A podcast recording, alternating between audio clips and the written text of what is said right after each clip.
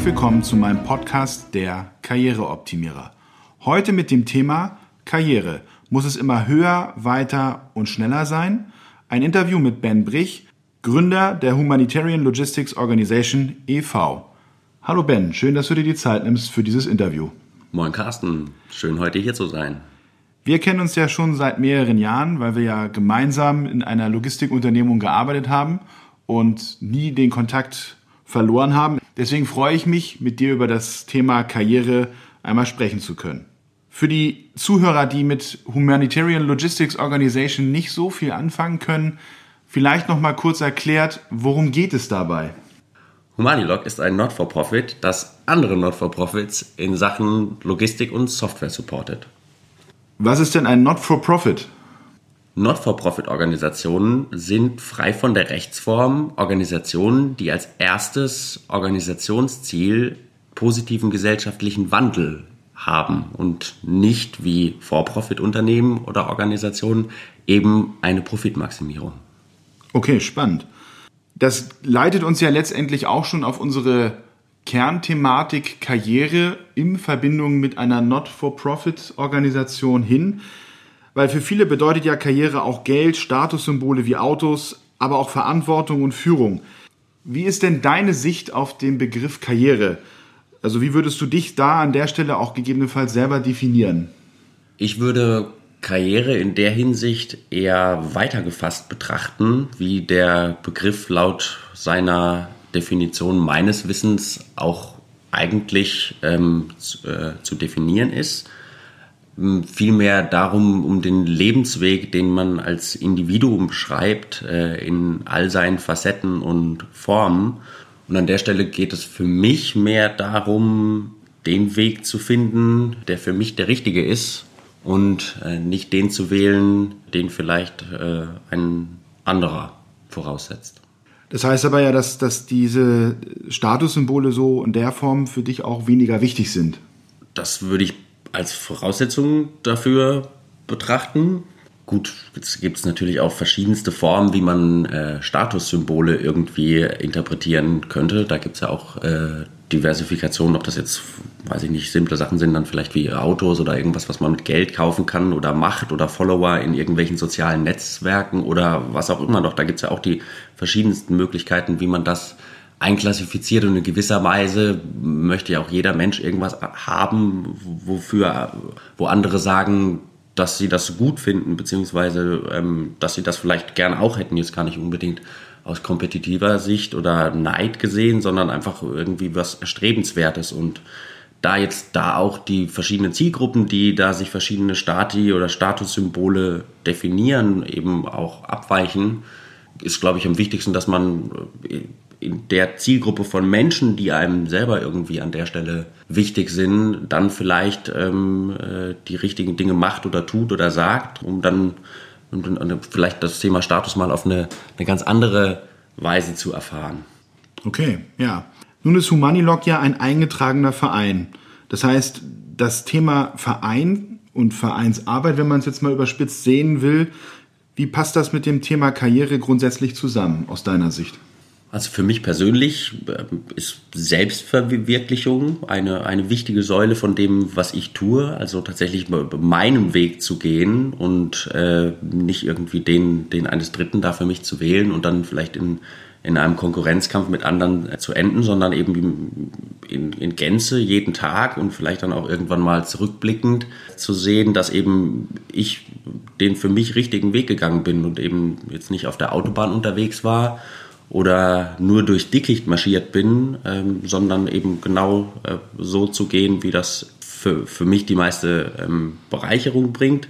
Und äh, in dem Zusammenhang ist es mir persönlich jetzt auch einfach wichtig, tatsächlich einen, einen positiven Fußabdruck äh, auf unserem Planeten äh, in meiner Lebenszeit halt eben zu hinterlassen. Und ähm, deswegen habe ich mir eben auch konkret ausgesucht, mit dem, was ich kann, eben Logistik und, und Software, äh, Not-for-Profit-Organisationen, also die, die auch meiner Meinung nach da äh, diesen positiven Fußabdruck oder diesen positiven Weg ähm, zumindest vorangehen, ähm, zu unterstützen, um auf die Art und Weise dann eben auch meine eigene Erfüllung zu finden. Und die Organisation, die ich gegründet habe, ist sozusagen die für mich optimale ähm, Kombination von genau dem.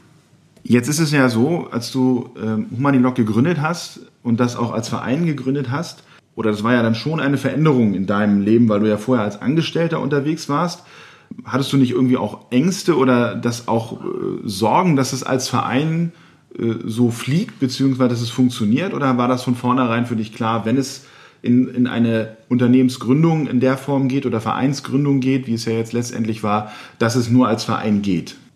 Gut, an, an dieser Stelle muss ich dann jetzt sagen, dass ich auch vielleicht die ähm, relativ lange, äh, für, für, meine äh, noch recht, recht, kurze Lebenszeit gemessene ähm, Zeit in dem Konzern schon auch zu einem sehr großen Teil damit äh, verbracht habe, äh, dieses, äh, diese Organisation zu, zu studieren und vielleicht jetzt kein typisches Angestellten-Dasein geführt habe, sondern sehr vagabundierend durch äh, dieses Unternehmen gezogen bin und sehr viel lernen konnte und auch ja, deswegen nie Angst hatte, was Neues auszuprobieren. Ganz im Gegenteil, ich war jeden Tag wissbegierig, noch irgendwie mehr neue Sachen zu erleben. Und deswegen war das dann auch so ein Stück weit äh, ein konsequenter Schritt ähm, dahin. Und grundsätzlich bin ich jetzt auch keine äußerst ähm, Risiko und äh, Fehler und äh, vielleicht auch Verfehlung fürchtende Persönlichkeit, war mir aber nichtsdestotrotz schon auch in dem, was ich tue, relativ sicher, dass es die richtige Sache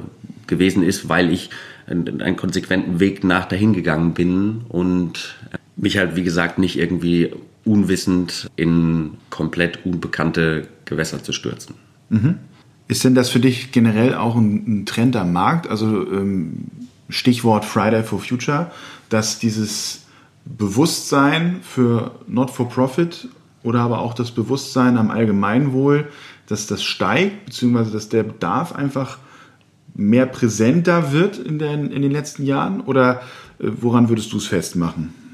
Also ich glaube, die, die, Probleme werden einfach immer sichtbarer und es fällt einfach schwer, sich irgendwie für, für, für überhaupt jemanden, zumindest jetzt in unserer westlichen, ich sage jetzt mal von Grundbedürfnissen in der Regel ja auch befreiten oder zumindest äh, entsprechend gesättigten Gesellschaft ähm, das der logische Schritt ist. Wenn man das jetzt gesamt global sieht, müsste man dann nochmal äh, ganz anders drüber sprechen.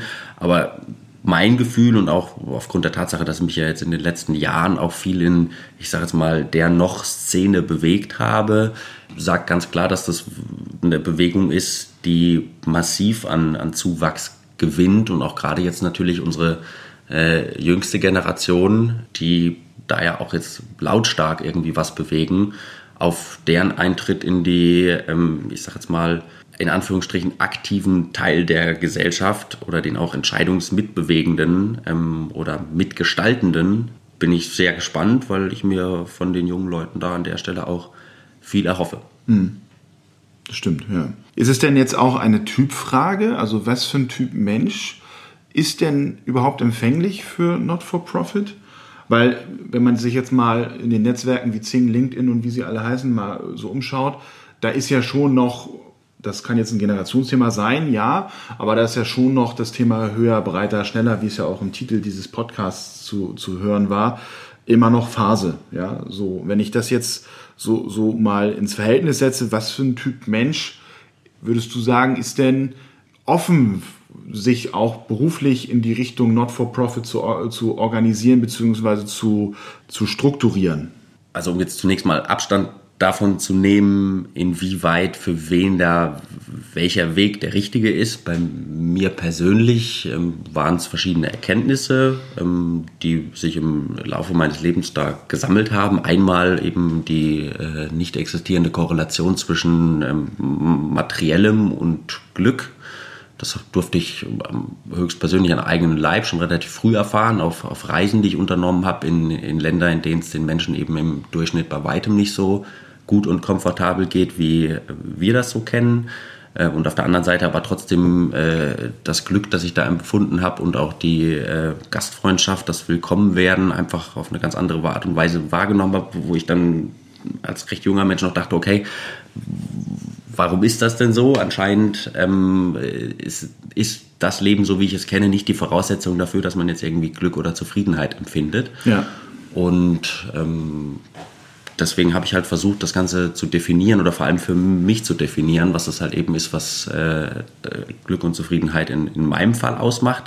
Und ähm, da bin ich der Meinung, dass ich den für mich richtigen Weg gehe und das äh, ja, zeigt sich mir auch in, entsprechend äh, dann mit dem, was ich tue, eben auch an den verschiedenen Tagen. Also ich meine, es gab da mal einen äh, Gründer und äh, CEO eines relativ äh, bekannten Soft- und Hardware-Herstellers, der da auch in der Philosophie sagte, äh, was er denn mit seinem Leben anfangen wollte, ähm, war eben die Frage äh, an jedem Morgen, ob es dann äh, das ist, was er wirklich an diesem Tag dann auch tun wollte mit seinem Leben. Ähm, und wenn er nach seiner Meinung diese Frage an zu vielen Tagen in einer Reihe äh, nicht mit äh, Ja beantworten konnte, dann war ihm entsprechend bewusst, dass er etwas verändern wollte. Und ohne das Zitat jetzt äh, gekannt zu haben, ähm, ist das auch so ein bisschen das, was, was mich an der Stelle angetrieben hat. Und äh, ich habe halt versucht, äh, diese Tage loszuwerden. Und das habe ich auch im Großen und Ganzen sehr gut geschafft. Mhm. Klar muss man jetzt auf, äh, auch noch sehen, ähm, dass je nachdem, wo man eben ähm, steht und wo man anfängt und was für Voraussetzungen man hat, ist es natürlich mit Sicherheit für den einen Menschen einfacher, so einen Weg zu gehen, als für den anderen. Und für mich war es halt an der Stelle wichtig zu sagen, okay, ähm, hier findet ein, eine Art von Wettbewerb statt und ist das wirklich ein, ein Wettbewerb, auf den ich mich jetzt ähm, auch auf lange Sicht äh, lebenszeitmäßig gemessen eben einlassen möchte oder versuche ich eben die für mich äh, richtige Disziplin zu wählen oder vielleicht sogar ähm, zu neu zu definieren. Und das ist mir, glaube ich, bis hierher auch ganz gut so für mich gelungen. Schön. Also das heißt, das Statement an der Stelle, und das ist das, was ich jetzt mitnehme, und so denke ich im Übrigen auch, dass Glück nicht zwingend an den beruflichen Erfolg gekoppelt sein muss, beziehungsweise an, an, an Dingen, die man besitzt, sondern dass Glück auch etwas ist, was losgelöst von den eben genannten Dingen sein darf und sein kann. Unbedingt. Also dafür sind wir jetzt auch schon zu viele Menschen, die eben sehr viel von Macht oder Geld zur Verfügung hatten, zumindest jetzt für die, die Vorstellung, äh, wie das so für die, die, die meisten anderen Menschen ist, ab, ab wann das denn jetzt viel ist und genug, hatte ich auch in dem Umgang mit diesen Personen, da waren Vorstände dabei, da waren Unternehmer dabei und also wirklich die, die, die oberen 10.000 unserer Gesellschaft. Ich hatte jetzt nicht das Gefühl, dass äh, das Glück so viel größer war als jetzt zum Beispiel äh, erfahren auf meiner Südostasienreise ähm, mit Thais, die mir da begegnet sind. Das Beispiel, das ich vorhin ähm, eingegangen bin. Und gleichzeitig ist es auch die Frage, wenn man jetzt sich wirklich auf diesen Wettkampf einlässt, ähm, ist es ja auch wirklich höher, weiter, schneller, so wie du das ganz gut gesagt hast.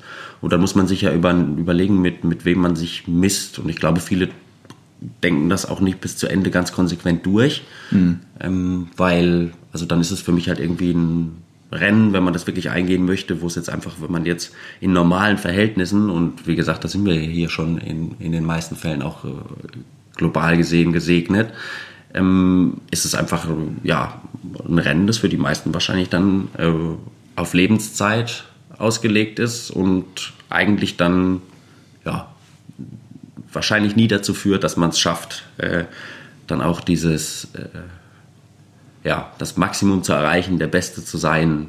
Ähm, und ich glaube auch, dass die Leute, die auf dem Planeten das jetzt in diesem in Karriere-Denken schaffen, äh, nicht diejenigen sind, die ähm, morgens aufstehen und sagen, ich will jetzt Karriere machen, sondern eher diejenigen sind, die sagen, ich will irgendwas machen, was ich richtig geil finde, was mir richtig Spaß macht und will irgendwas besser machen und dann halt durch ja, viel Engagement, in vielen Fällen wahrscheinlich auch irgendwie Glück, dann halt auch tatsächlich dahin kommen. Aber wenn man sie fragt, hatte wahrscheinlich keiner den Plan, äh, am ersten Tag zu sagen, okay, ähm, das ist jetzt das, was ich eigentlich will. Hm, ja.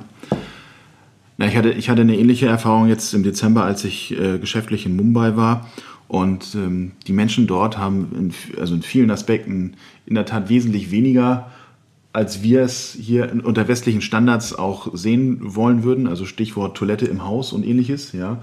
Und ich habe wirklich, und das kann ich, ich bin auch schon viel rumgekommen, muss man sagen, und ich habe wirklich noch nirgendwo Menschen gesehen, die, die offener, glücklicher und auch vermeintlich zufriedener ähm, gewirkt haben. Nun muss man natürlich dazu sagen, dass die Menschen, die auf der Straße geschlafen haben, also wirklich auf dem Bürgersteig, die habe ich jetzt der Fairness halber nicht befragt, mit denen habe ich jetzt nicht so viel Austausch gehabt. Aber die, mit denen ich in, in, in ja, Kommunikation gegangen bin, beziehungsweise mit, die ich dort kennengelernt habe, war das sozusagen ein gleiches Bild, egal auf welchem Level. Ne? Und das fand ich schon sehr faszinierend. Also kann ich nur unterstützen und auch bestätigen. Jetzt nochmal auf unsere wirtschaftliche Situation hier in Deutschland auch nochmal zurückzukommen. Dieses klassische Arbeitszeitmodell, das wir ja hier leben, primär, das heißt morgens zur Arbeit bis abends oder bis nachmittags äh, und das fünf Tage die Woche, ist das denn, wenn man jetzt mal so guckt, auch zukunftsfähig, beziehungsweise ist das überhaupt noch ein Modell, was wir so in Zukunft noch leben wollen oder können?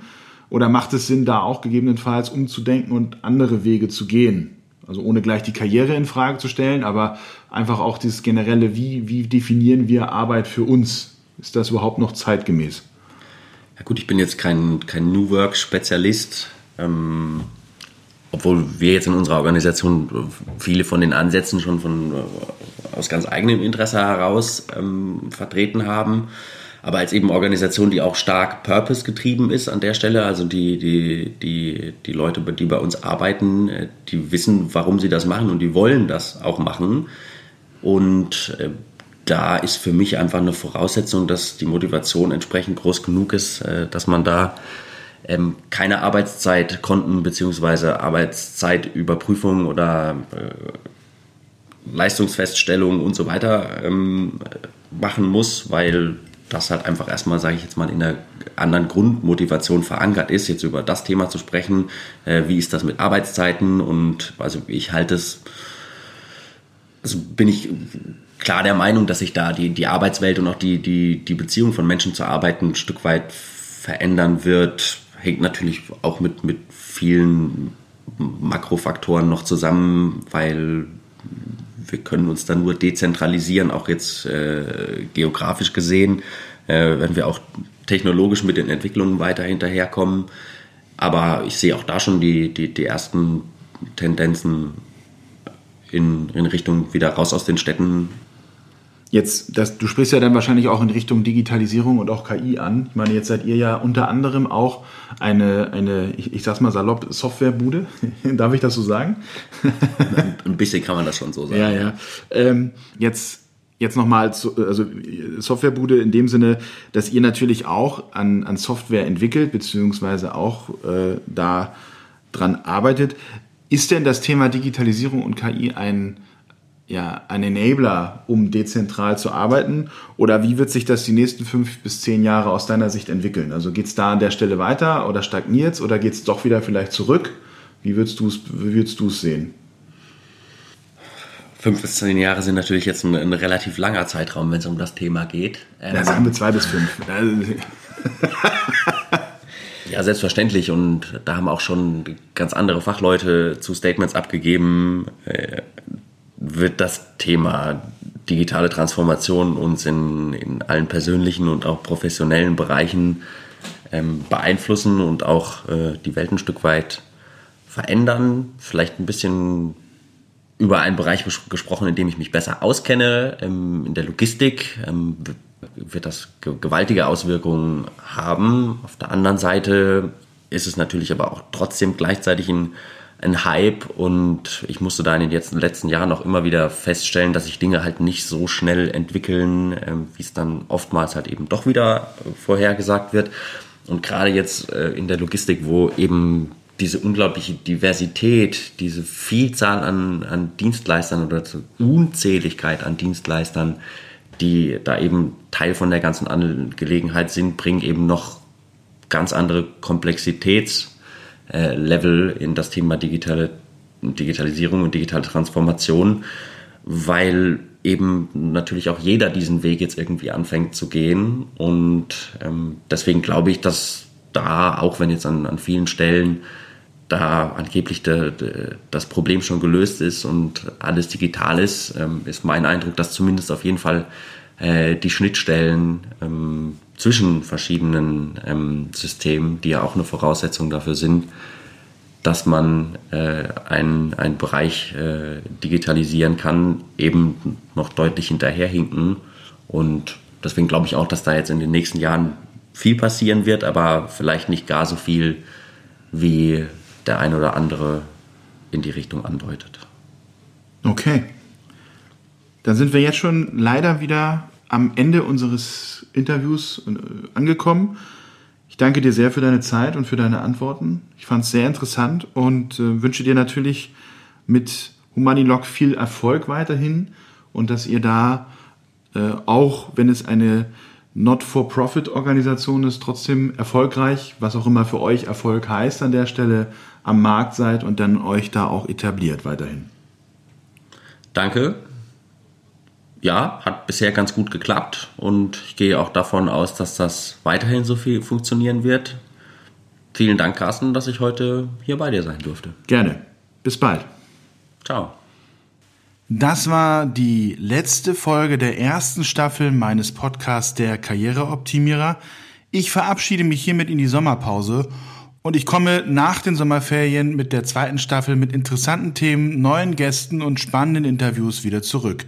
Insofern habt eine schöne Zeit, bleibt natürlich weiterhin gesund und bis nach den Sommerferien. Gehe jetzt auf carstenmeier-mum.de slash coaching und buche dir noch heute eine Coaching-Session für eine kostenlose Standortbestimmung.